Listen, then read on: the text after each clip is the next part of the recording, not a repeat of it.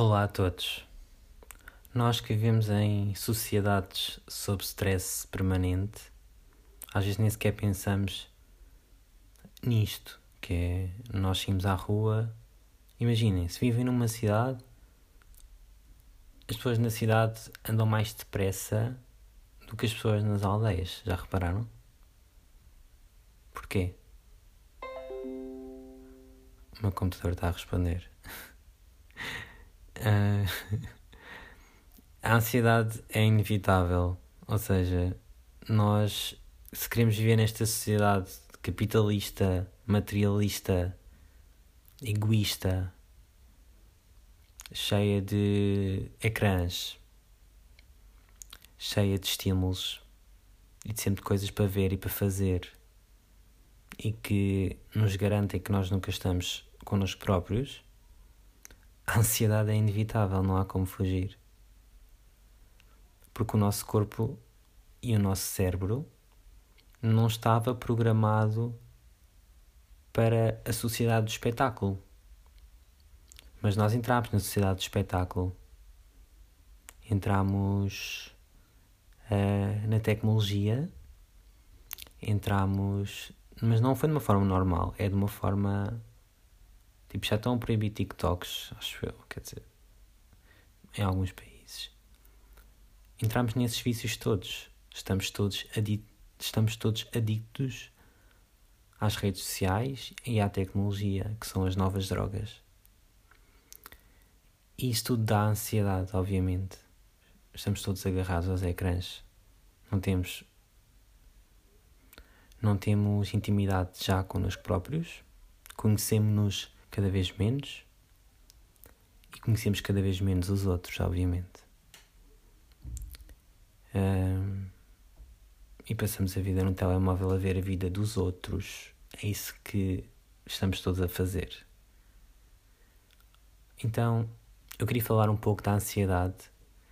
Eu, que sempre fui uma pessoa ansiosa, também não gosto de estar a dizer que a ansiedade é moda. Eu acho é que as pessoas têm, estão a ter mais consciência agora que a ansiedade é mesmo um problema muito sério.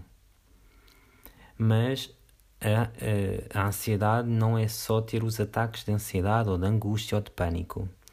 A ansiedade, na maioria de nós, é permanente. Pois pode ter picos ou não, mas é normal nós vivemos em ansiedade permanente. E isso pode ser e, e o que é que acontece? Nós, para sermos funcionais no nosso dia a dia, é evidente que arranjamos mecanismos internos para gerir esta ansiedade. Ela aparece em tudo. Olha, por exemplo, o nosso despertador gera ansiedade logo quando acordamos.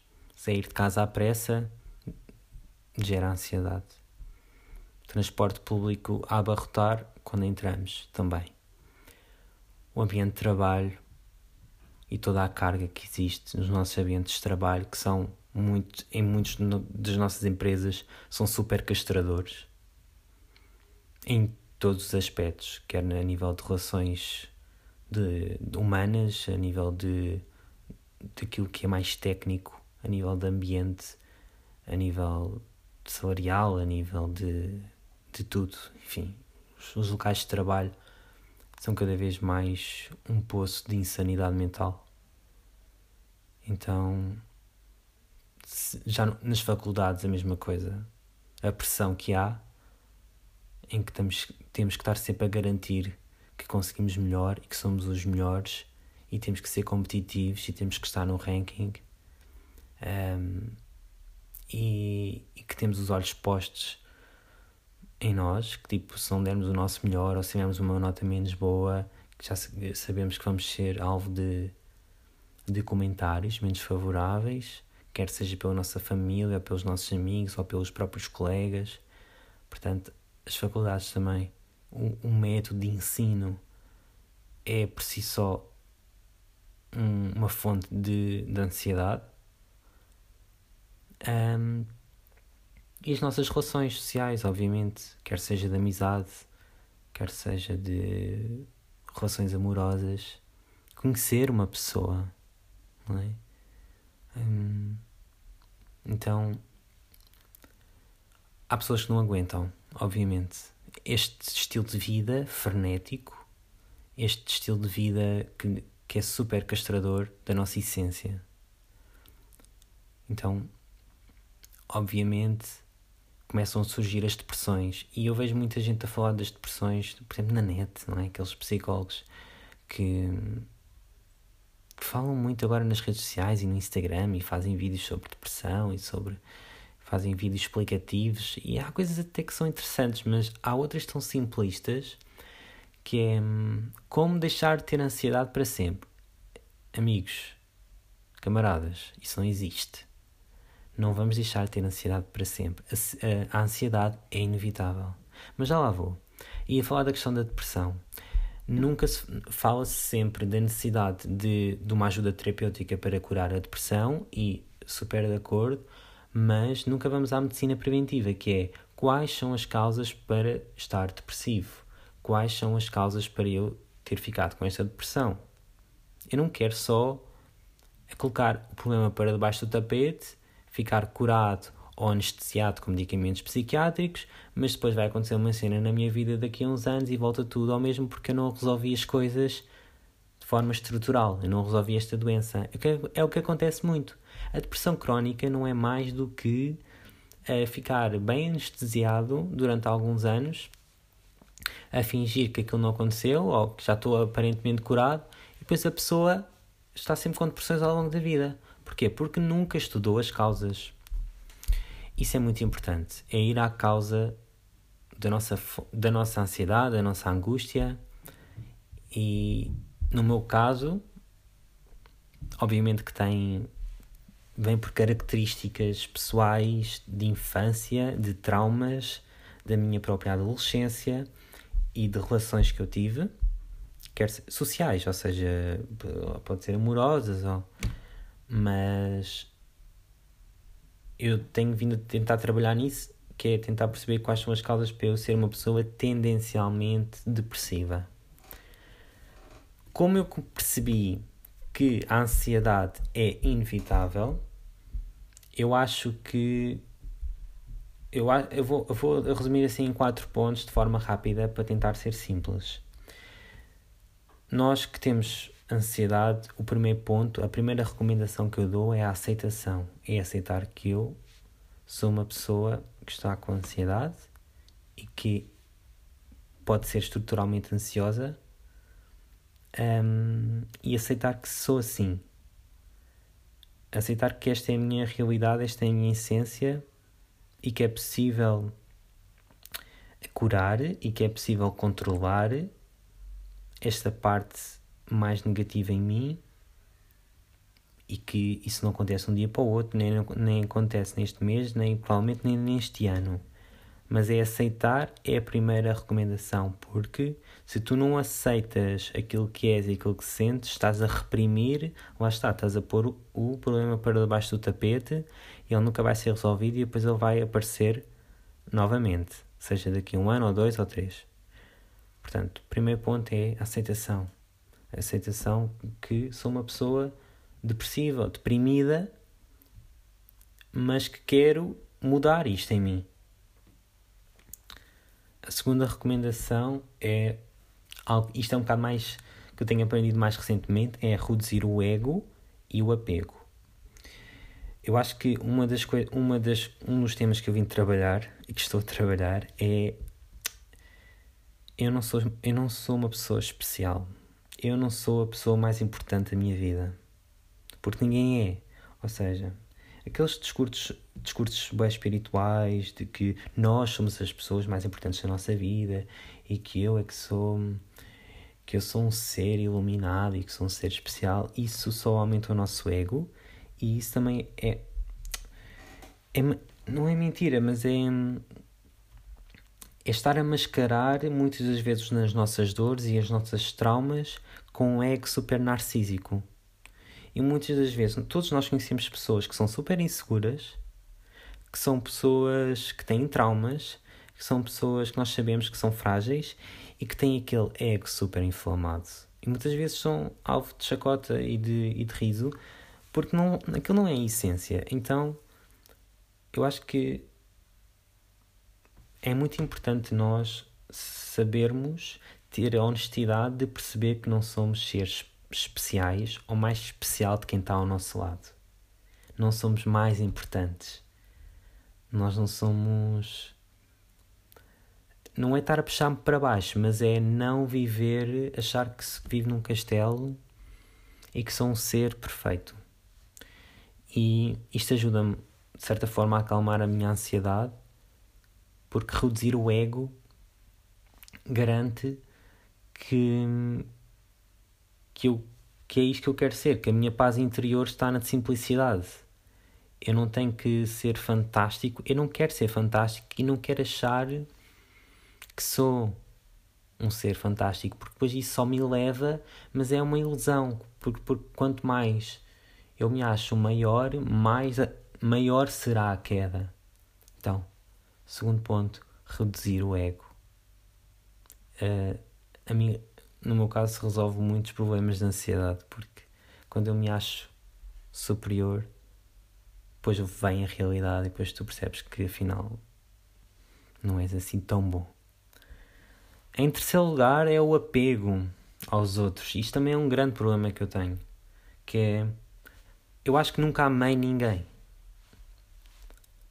Isto é um bocado forte porque amar significa. Sei lá, o amor é uma coisa tão complexa e a maioria de nós não, nunca amou ninguém. O que nós tivemos foi apego àquela pessoa. Obviamente que tivemos carinho e que tivemos intimidade e que tivemos todas essas coisinhas boas e, e afeto e tudo mais. Mas o amor é algo que é muito mais transcendente e a maioria de nós vive em relações de apego. É nós estarmos apegados a alguém, estar dependente a nível emocional. E muitas das vezes, às vezes, só reparamos isso nos lutos. Eu sou uma pessoa que lá está, também tem uma boa tendência para ter lutos patológicos. É, por exemplo, imaginem, eu, eu acabo uma relação e eu demoro o dobro da relação a recuperar do fim.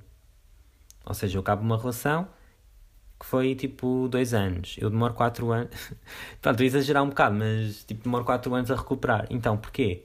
Porque eu não amava aquela pessoa. O que eu estava a sentir era um grande apego. É uma necessidade da atenção ou, ou necessidade a nível emocional. Porquê? Porque eu estava tão vazio que eu fui buscar aquela pessoa algo que eu não tinha. Então, se eu perco aquela pessoa, obviamente que eu vou me sentir super mal e ansioso. Então, isto, isto não é só com as relações amorosas. Isto acontece com as nossas mães, com os nossos pais, um, com as amizades e, obviamente, depois com o apego, que é uma coisa que traz sofrimento e que não é boa, por isso é que é diferente do amor. O amor é algo bom, é algo saudável, é algo, é algo espontâneo. O apego só traz ciúme. Lá está, os ciúmes, a inveja, um, os conflitos, isto é tudo originado uma consequência do apego que nós temos às pessoas. E deixar de ter apego não é deixar de falar com as pessoas ou afastar-me das pessoas, é ter a racionalidade de perceber que quando é que estás dependente emocional, emocionalmente de alguém, que também é uma tarefa super difícil, porque todos nós vivemos em relações de apego. Um, em terceiro lugar, também é, um, é uma das tarefas que eu gostava de tentar fazer mais e que também é uma a terceira já não desculpem a quarta recomendação. Portanto a primeira foi a aceitação aceitar que somos como somos e aceitar que sentimos ansiedade e que podemos ser pessoas ansiosas. Em segundo lugar era reduzir o ego também ajuda muito em terceiro lugar, um, reduzir o apego, aqui já na relação com as outras pessoas. Em quarto lugar, é o deixar ir, que é um conceito que eu também tenho vindo a estudar, que é nós, quando temos emoções muito fortes, lá que seja de angústia, ou de medo, ou de culpa, ou de vergonha, nós, há, nós às vezes temos sentimentos um bocado hum, infantis, no sentido em que achamos que aquilo é para sempre. Tipo, imaginem, alguém nos magoa e nós sentimos com tanta raiva que parece que aquela raiva nunca mais vai passar. Nós não temos o discernimento de pensar, não, eu estou-me a sentir agora com raiva, mas eu sei que isto aqui uma semana ou duas vai passar. Mas nós muitas vezes sentimos aquilo de forma tão. Ou quando nós perdemos alguém, ou quando morre alguém, aquilo que nós parecemos. Hum, consideramos que aquilo é algo eterno, que é algo que é permanente, que é uma dor que vai ficar para sempre. O deixar ir é ter essa. É uma ferramenta da inteligência emocional para perceber que tudo passa na nossa, na nossa vida e que nós somos um canal.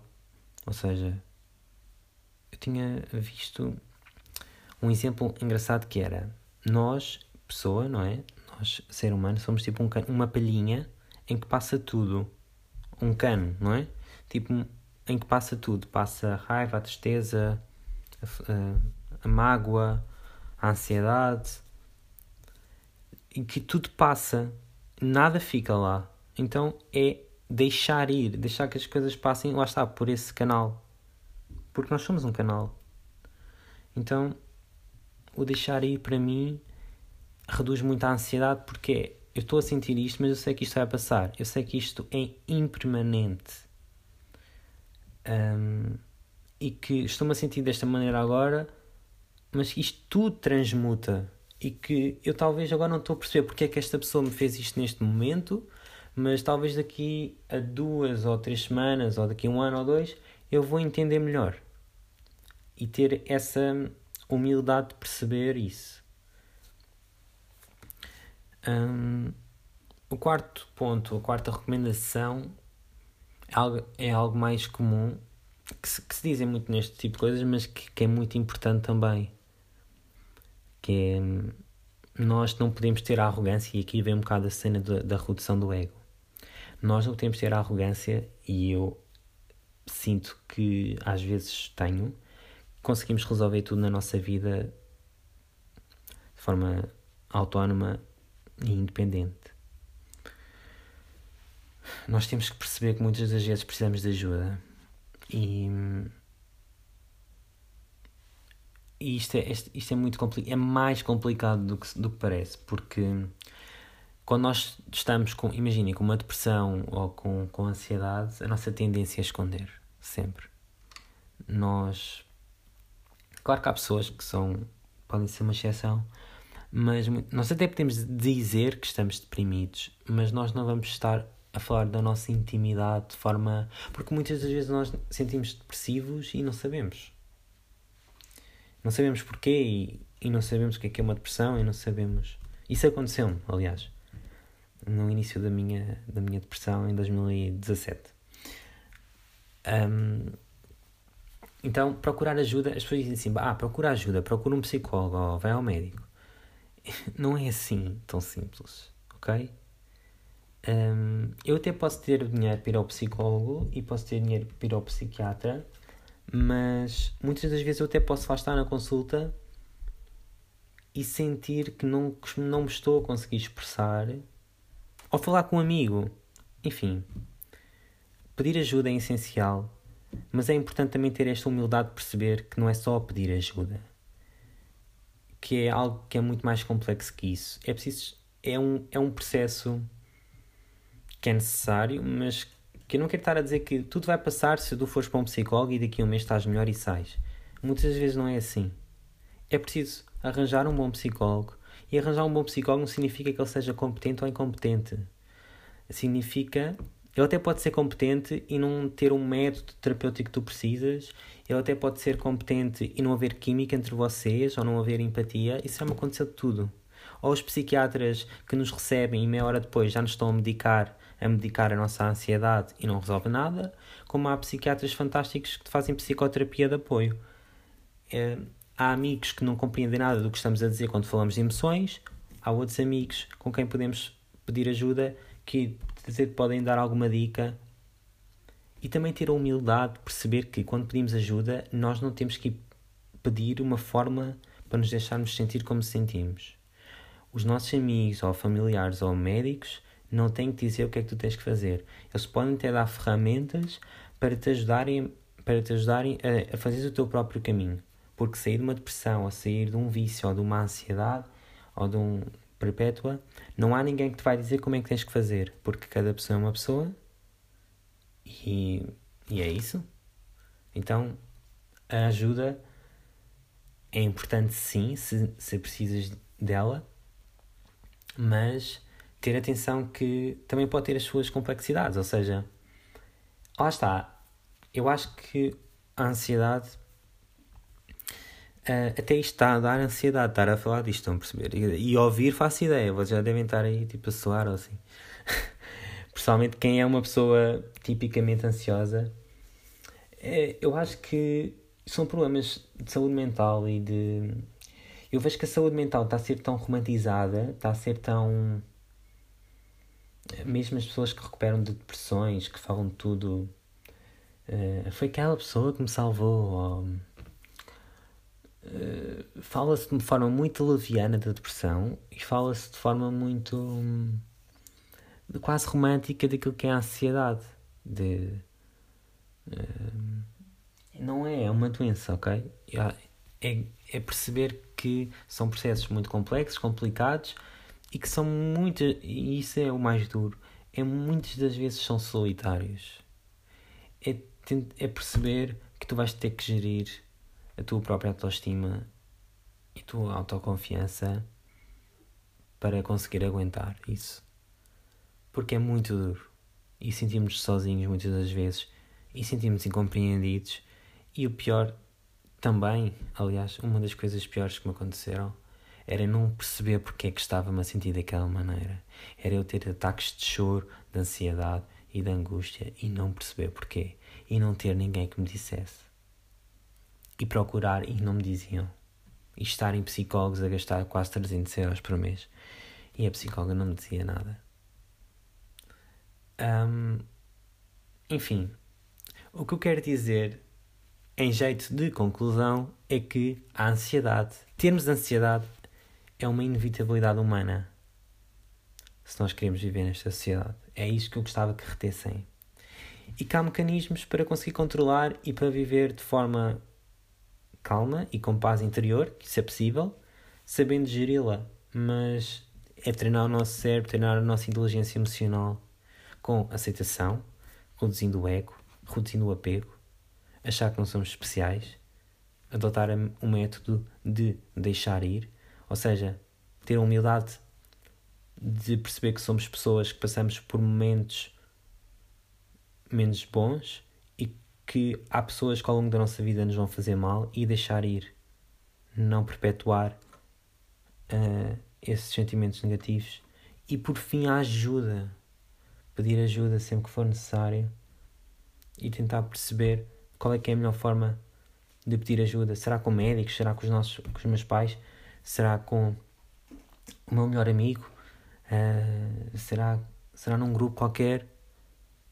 Então é isto que eu queria dizer hoje. Obrigado por terem ouvido o meu episódio e até à próxima.